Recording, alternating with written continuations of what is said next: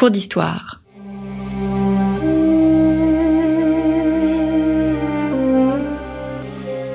Une émission de la rédaction de Storia Voce.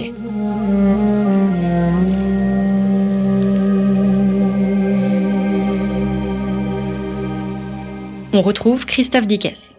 Chers auditrices, chers auditeurs, bonjour, bienvenue pour cette nouvelle édition de nos cours d'histoire. Nous avons entamé la semaine dernière, en effet, une nouvelle série consacrée au Proche-Orient. Catherine Saliou, bonjour. Bonjour. Merci d'être revenu à notre micro. Vous êtes euh, professeur d'histoire romaine à l'université Paris 8, Vincennes, Saint-Denis, directrice d'études à l'école pratique des hautes études, et vous venez de publier Le Proche-Orient de Pompée à Muhammad, 1er siècle avant Jésus-Christ, 7e siècle après Jésus-Christ, dans la collection Mondes Anciens, la fameuse collection euh, dirigée par Joël Cornette, donc parue aux éditions Belin. Alors nous avons euh, souhaité la semaine dernière traiter de la nature de ce Proche-Orient, définir ce qu'est le Proche-Orient. Et je souhaite cette semaine euh, ce que nous penchions sur l'économie et l'administration. Comment sont gérées ces provinces romaines proche-orientales? Est-ce que la gestion de l'Orient est identique à la gestion de la Gaule ou bien euh, d'autres régions de l'Empire? En gros, oui. Hein. Une province est une province. Alors, la, qui caractérise peut-être euh, le Proche-Orient, en particulier euh, au début euh, de la période envisagée, c'est l'importance des territoires non provincialisés, hein, de ce qu'on appelle, d'un terme un peu impropre, les royaumes clients, hein, donc des États ou des principautés qui sont d'importance très variable et qui ne sont pas donc intégrés formellement au territoire provincial.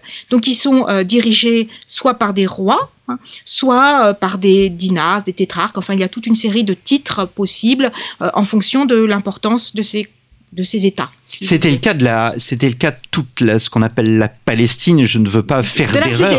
De la Judée, du, royaume de Judée, d'Hérode le Grand, euh, qui a trois fils, et ces trois fils se battent en quelque sorte, et euh, Rome est obligé d'intervenir euh, pour régler les questions territoriales. Oui, oui et non. En fait, il est tout à fait normal que Rome intervienne parce que ces royaumes. Alors, on n'utilise plus l'expression de royaume client parce que bon, c'est une métaphore un petit peu hardi, si vous voulez, qui n'apparaît pas dans les sources.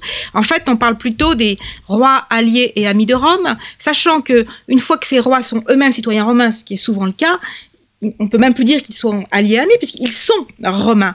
Donc en fait, on peut parler des rois de Rome ou des rois romains si vous voulez. Hmm. Hein, mais euh, donc c'est le cas d'Hérode. Hérode est citoyen romain et ses fils aussi sont citoyens romains. Euh, et il est tout à fait euh, normal dans le cas de ces royaumes voilà, soumise à Rome, si vous voulez, euh, que le pouvoir romain euh, décide euh, qui sera le futur roi en quelque sorte. Hein.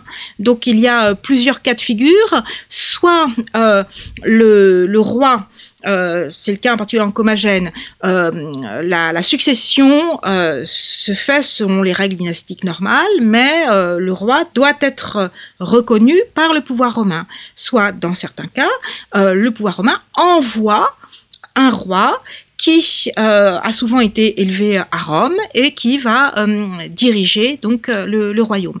Donc dans le cas précis du royaume d'Hérode, alors c'est un des rois, des royaumes les plus importants hein, parmi ces royaumes donc alliés de Rome, si vous voulez. Hein. mais il est normal que sa succession soit réglée en quelque sorte par le, par le pouvoir romain. Ça, ça n'est pas ça n'est pas spécialement étonnant en fait. Hmm. Ça fait partie de ce, de, voilà, du fonctionnement normal de ces, royaumes. Hmm. Alors votre livre couvre euh, huit siècles, ce qui est absolument euh, euh, énorme, et on imagine qu'il y a des changements sur le plan administratif. Est-ce que, par exemple, le fait que l'Empire devienne bicéphale, qui est la création de Constantinople, cela va changer le destin du Proche-Orient, qui physiquement est plus proche de Constantinople qu'il ne l'est de Rome? Exactement. Alors là, on va peut-être un petit peu rapidement. Donc, au fur et à mesure, si vous voulez, progressivement, ces euh, États hein, sont intégrés au territoire provincialisé. Donc certains deviennent de nouvelles provinces, d'autres sont intégrés à la province romaine de Syrie. Alors, lorsque euh, un territoire euh, est provincial, il est dirigé non pas par un roi, un mais par un gouverneur, un gouverneur envoyé de Rome. Euh, dans le cas euh, particulier des provinces du Proche-Orient, toutes les provinces romaines à l'époque impériale sont des provinces dites euh, impériales, justement, donc dirigées par un gouverneur choisi directement par l'empereur et envoyé par l'empereur qui représente l'empereur. bon, ça c'est pour, pour l'administration, si vous voulez. Alors, à partir de la de la fin du, fin du, fin du IVe siècle, euh, effectivement, l'Empire romain est euh, séparé en deux parties, l'Empire romain d'Occident, l'Empire romain d'Orient, et euh, en effet, alors que l'Empire romain d'Occident bon, va progressivement se, se dissoudre, si vous voulez. L'Empire romain d'Orient euh, est beaucoup plus stable, hein, beaucoup plus solide, et donc euh, il y a donc très, enfin, les, gouverneurs sont toujours choisis par euh, l'empereur et représentent toujours le pouvoir impérial. Et ils sont toujours en relation étroite avec les institutions de, de la capitale. Voilà. Et alors, ce qu'on avait déjà dit la semaine dernière, mais peut-être vaut-il la peine de le, redire. Ce qui est de la meilleure euh, pédagogie. les, euh, à partir du, début du IVe siècle, les euh, provinces sont regroupées au sein d'un diocèse, ce qui améliore encore l'administration, puisque le diocèse est dirigé par ce qu'on pourrait appeler un super gouverneur, bon, qui est désigné comme vicaire des préfets du prétoire, et au Proche-Orient, il porte le titre tout à fait honorifique, enfin tout à fait prestigieux, de comte d'Orient. Et euh, donc, si vous voulez, euh, ça fait euh, une, hiérarchie un peu plus complexe, mais d'autant plus efficace, hein, puisque donc il y a donc l'empereur, le préfet du prétoire d'Orient qui siège dans la capitale, mais qui, disons, a sous sa haute main la direction de l'ensemble un très vaste ensemble provincial. Hein. Euh, et puis donc le comte d'Orient qui euh, supervise l'ensemble des provinces euh, du diocèse d'Orient et qui siège à Antioche, donc voilà au plus près, dans son diocèse, et puis donc un certain nombre de provinces, donc dirigées là par des gouverneurs qui eux sont au plus près des administrés. Hmm. Nous ne l'avons pas vu la semaine dernière, mais peut-être je souhaiterais ouvrir une parenthèse par rapport à la chronologie. On l'a effleuré la semaine dernière euh, sur l'Antiquité tardive. Est-ce que euh, les, la chronologie occidentale peut être plaquée à la chronologie orientale. Ou au contraire, est-ce que les choses sont davantage imbriquées en Orient du fait notamment euh, bah, d'un empire romain qui reste beaucoup plus stable en Orient qu'il ne l'est euh, en Occident? Euh, J'espère que je comprends bien votre question. Donc, si vous voulez, en Occident, traditionnellement, on considère que, enfin, la fin de l'Empire romain d'Occident, c'est 476 après Jésus-Christ. Hein, c'est le moment où le Sénat renvoie justement à Constantinople les ornements euh, impériaux. Voilà, c'est la fin de l'Empire romain d'Occident. Euh, les, comment dire, les, relations entre les deux parties de l'Empire, en fait, n'ont jamais cessé. Hein, euh, mais, euh, mais cela ne concerne pas l'histoire du Proche-Orient, si vous voulez. Du coup, il n'y a pas vraiment d'antiquité tardive au Proche-Orient alors, j'essaye de bien comprendre ce que vous voulez dire. Alors, ce qu'on a... On reste dans l'Antiquité où on rentre euh, au 5e, 6e, 7e siècle dans euh, les prémices du monde médiéval. Alors là, euh, justement, c'est quand on travaille sur le Proche-Orient en particulier, c'est une question qui n'a beaucoup de sens en fait. Hein. C'est-à-dire que il y a des évolutions euh, très importantes, notamment ce qui caractérise quand même l'Antiquité tardive par opposition au Haut Empire, euh, c'est euh, le christianisme, hein. c'est la diffusion du christianisme. Et en particulier au Proche-Orient, c'est extrêmement important puisque, comme je vous l'ai dit, Jérusalem est au Proche-Orient, donc c'est quand même le lieu saint du christianisme par excellence. Hein. Et donc c'est même un élément qui explique que le Proche-Orient devient de plus en plus important dans la représentation de l'espace, si vous voulez. Mais euh, donc, toutes les, il y a également ces fameuses transformations administratives, etc. Toutes ces transformations, euh, elles ont lieu. On les observe évidemment euh, au Proche-Orient. Et comme on a énormément de sources, on les observe d'autant mieux euh, au Proche-Orient. ensuite, ce qui est en jeu, en fait, dans votre question, c'est la question de la relation entre l'Empire byzantin et l'Antiquité.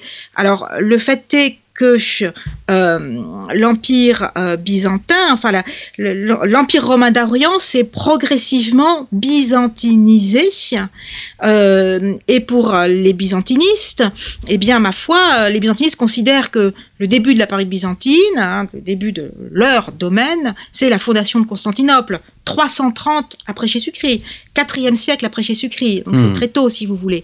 Euh, mais je pense que ce qu'il faut comprendre, c'est que toute cette période qui va du début du 4e siècle après Jésus-Christ jusqu'à la conquête arabe, justement, eh bien, correspond à ce qu'on appelle l'Antiquité tardive, euh, c'est-à-dire que euh, ça n'est pas le domaine exclusif des byzantinistes, certainement pas, et ça n'est pas non plus le domaine exclusif des antiquisants. Enfin, c'est pour ça d'ailleurs que méthodologiquement c'est assez intéressant puisque des spécialistes, voilà, des deux périodes, euh, y travaillent. Alors, en revanche, la, conquête du Proche-Orient par les, les Arabes musulmans de la péninsule arabique est un événement euh, majeur parce que euh, cette conquête euh, coupe le Proche-Orient de l'Empire byzantin. Donc le Proche-Orient va désormais évoluer séparément. Et pour l'Empire byzantin, c'est euh, une amputation euh, très importante, hein, parce qu'il n'y a pas que le Proche-Orient, il y a aussi l'Égypte hein, qui, est conquise. Euh, et donc, cela va évidemment réorienter l'Empire byzantin vers l'Anatolie et vers Constantinople, justement. Hmm. Donc, ça change aussi le caractère même de l'Empire byzantin. Je ne suis pas sûr d'avoir bien... C'était très clair. Je ferme la parenthèse et je reviens à l'administration et l'économie, l'économie d'ailleurs, tout, tout simplement. Est-ce qu'il existe une spécificité économique du, du Proche-Orient? Le Proche-Orient est, un carrefour. Il profite à plein de, cette position idéale de pont entre l'Occident et, l'Orient. Euh, oui, tout à fait. Bah, le Proche-Orient est sur la route de la soie et sur la route de l'encens. Donc, si vous voulez, euh, c'est vraiment euh, un... le Proche-Orient joue un rôle extrêmement important. Enfin, le Proche-Orient les commerçants du Proche-Orient jouent un rôle extrêmement important dans le commerce à longue distance qui est un commerce donc de produits euh, de luxe euh, et qui est donc le commerce de la soie, le commerce de l'encens, le commerce des, épices. Euh, alors on peut ensuite détailler, c'est ce que j'ai essayé de faire dans, le livre, hein. c'est-à-dire qu'il y a une évolution de ces routes qu'il ne faut pas non plus caricaturer, hein, il ne faut pas non plus être trop rigide, mais en gros, on a une première période pendant laquelle la, les commerçants, enfin si vous voulez, les acteurs les plus importants ou en tout cas les plus visibles dans les sources, ce sont euh, les euh, Nabatéens qui pratiquent le commerce caravanier, en particulier le commerce de l'encens, mais euh, qui ont aussi des des comptoirs, si vous voulez, enfin bon, des, relations avec la Méditerranée. Hein. et puis ensuite, euh, à partir euh, de la conquête du royaume de Nabatène, alors les sources ne parlent plus des Nabatéens, mais enfin on peut supposer que euh, les commerçants arabes enfin, de la province d'Arabie continuent leur activité, mais en revanche, ce qui prend de plus en plus d'importance et de visibilité, c'est le commerce palmyrénien. Hein. Palmyre étant une oasis dans la steppe syrienne, hein, donc si vous voulez au nord par rapport à la province romaine d'Arabie. Hein. Voilà. Et à partir euh, bon, de la fin du IIIe siècle euh, après euh, Jésus-Christ, très précisément à partir des années 270, le, commerce parménien n'est plus du tout visible, voilà, et les routes préférentielles semblent passer plutôt par le nord, donc par les, voies fluviales et par le nord. Hmm. Est-ce que, à l'opposé, puisque vous montrez bien qu'il y a une articulation entre au fond ce qu'on appellerait un commerce mondial, vous utilisez le terme, et un commerce local. Il y a vraiment deux économies euh, qui sont pas forcément en concurrence, mais qui existent et qui montrent euh, euh, l'activité, euh, l'activité commerciale. Mais l'activité commerciale, la première, c'est ce qu'on appellerait le trafic intérieur? Alors là, euh, en termes de volume, euh, ça, je ne peux pas vous répondre. hein. Ça, c'est très, très difficile. Euh, si, je peux vous répondre. Je pense qu'en termes de volume global, ce sont les, échanges intérieurs qui, qui sont certainement les, les plus importants. Enfin, cela dit, alors, ce qu'il faut comprendre, c'est que le Proche-Orient est une région extrêmement contrastée. On a peut-être dû commencer par là, hein, puisque euh, il y a une, une frange, la frange côtière, si vous voulez, et puis euh, la frange côtière, et puis ensuite la, la frange qui se trouve au nord du Proche-Orient et qui ensuite rejoint euh, l'Euphrate, qui correspond à ce qu'on appelle le croissant fertile et qui est une zone extrêmement fertile. Bon, euh, on a un peu plus à l'intérieur des terres des zones, voilà, stépiques, mais où l'agriculture sèche est possible et qui sont des zones où on produit en grande quantité des, des céréales. hein. Et puis on a des zones beaucoup plus sèches où euh, on peut pratiquer de l'élevage euh, et c'est tout, et puis des véritables déserts.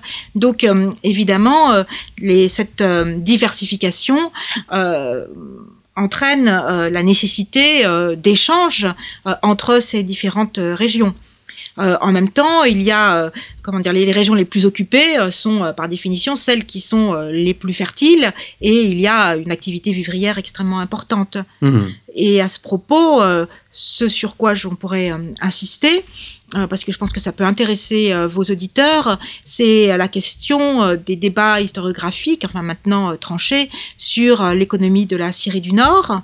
Donc je, je ne sais pas si vous souhaitez. Allez-y, Voilà. oui. Donc euh, c'est extrêmement euh, intéressant et en plus facilement accessible puisque toute la bibliographie est en français. Pour, euh, donc alors la Syrie du Nord, c'est cette euh, région, c'est un, un terme qui n'a de sens que pour les archéologues qui l'ont utilisé en fait. hein. Et donc c'est une expression qui désigne une région de plateaux et de collines qui se trouve euh, effectivement euh, au, au nord de la République arabe syrienne moderne, euh, débordant un petit peu sur le sud de la euh, Turquie, en gros entre Antioche euh, et Apamée, si vous voulez. Euh, alors, cette région euh, a fait l'objet euh, de prospections extrêmement importantes dans les années euh, 30 du XXe siècle, euh, prospection effectuée par un architecte en fait, hein, qui s'appelait Georges Chalenko.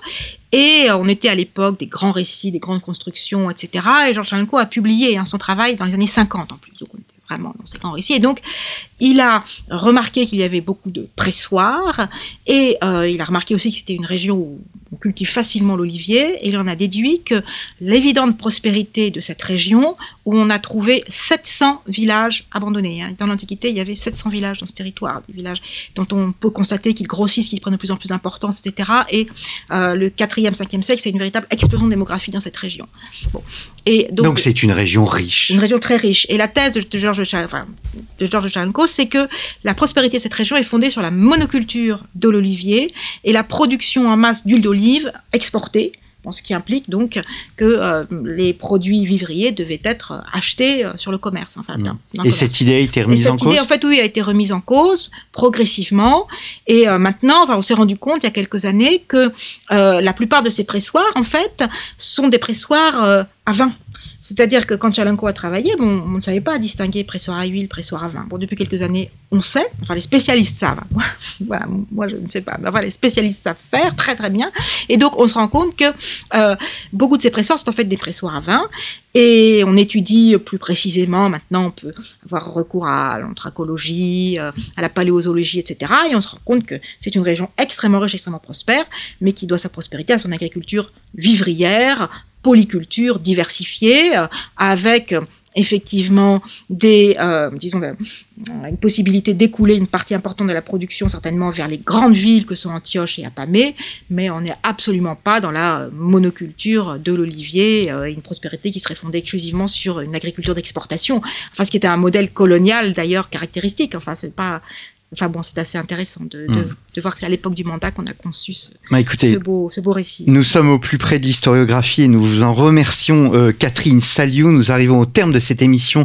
Il y a bien d'autres sujets que j'aurais souhaité euh, aborder. Antioche, parce que on, on en a parlé la semaine dernière, on en reparle à nouveau. C'est une ville absolument essentielle, la troisième ville de l'Empire romain. Donc je renvoie nos auditeurs à votre ouvrage, mais aussi Palmyre. Palmyre dont on a parlé évidemment au moment des dramatiques événements de, de, de 2015 et vous mentionnez d'ailleurs dans votre livre que toutes les photos qui sont présentes datent de 2011, d'avant euh, l'arrivée de l'État islamique. Merci beaucoup Catherine Saliou et on se retrouve la semaine prochaine pour notre troisième volet de nos cours d'histoire consacrés au Proche-Orient.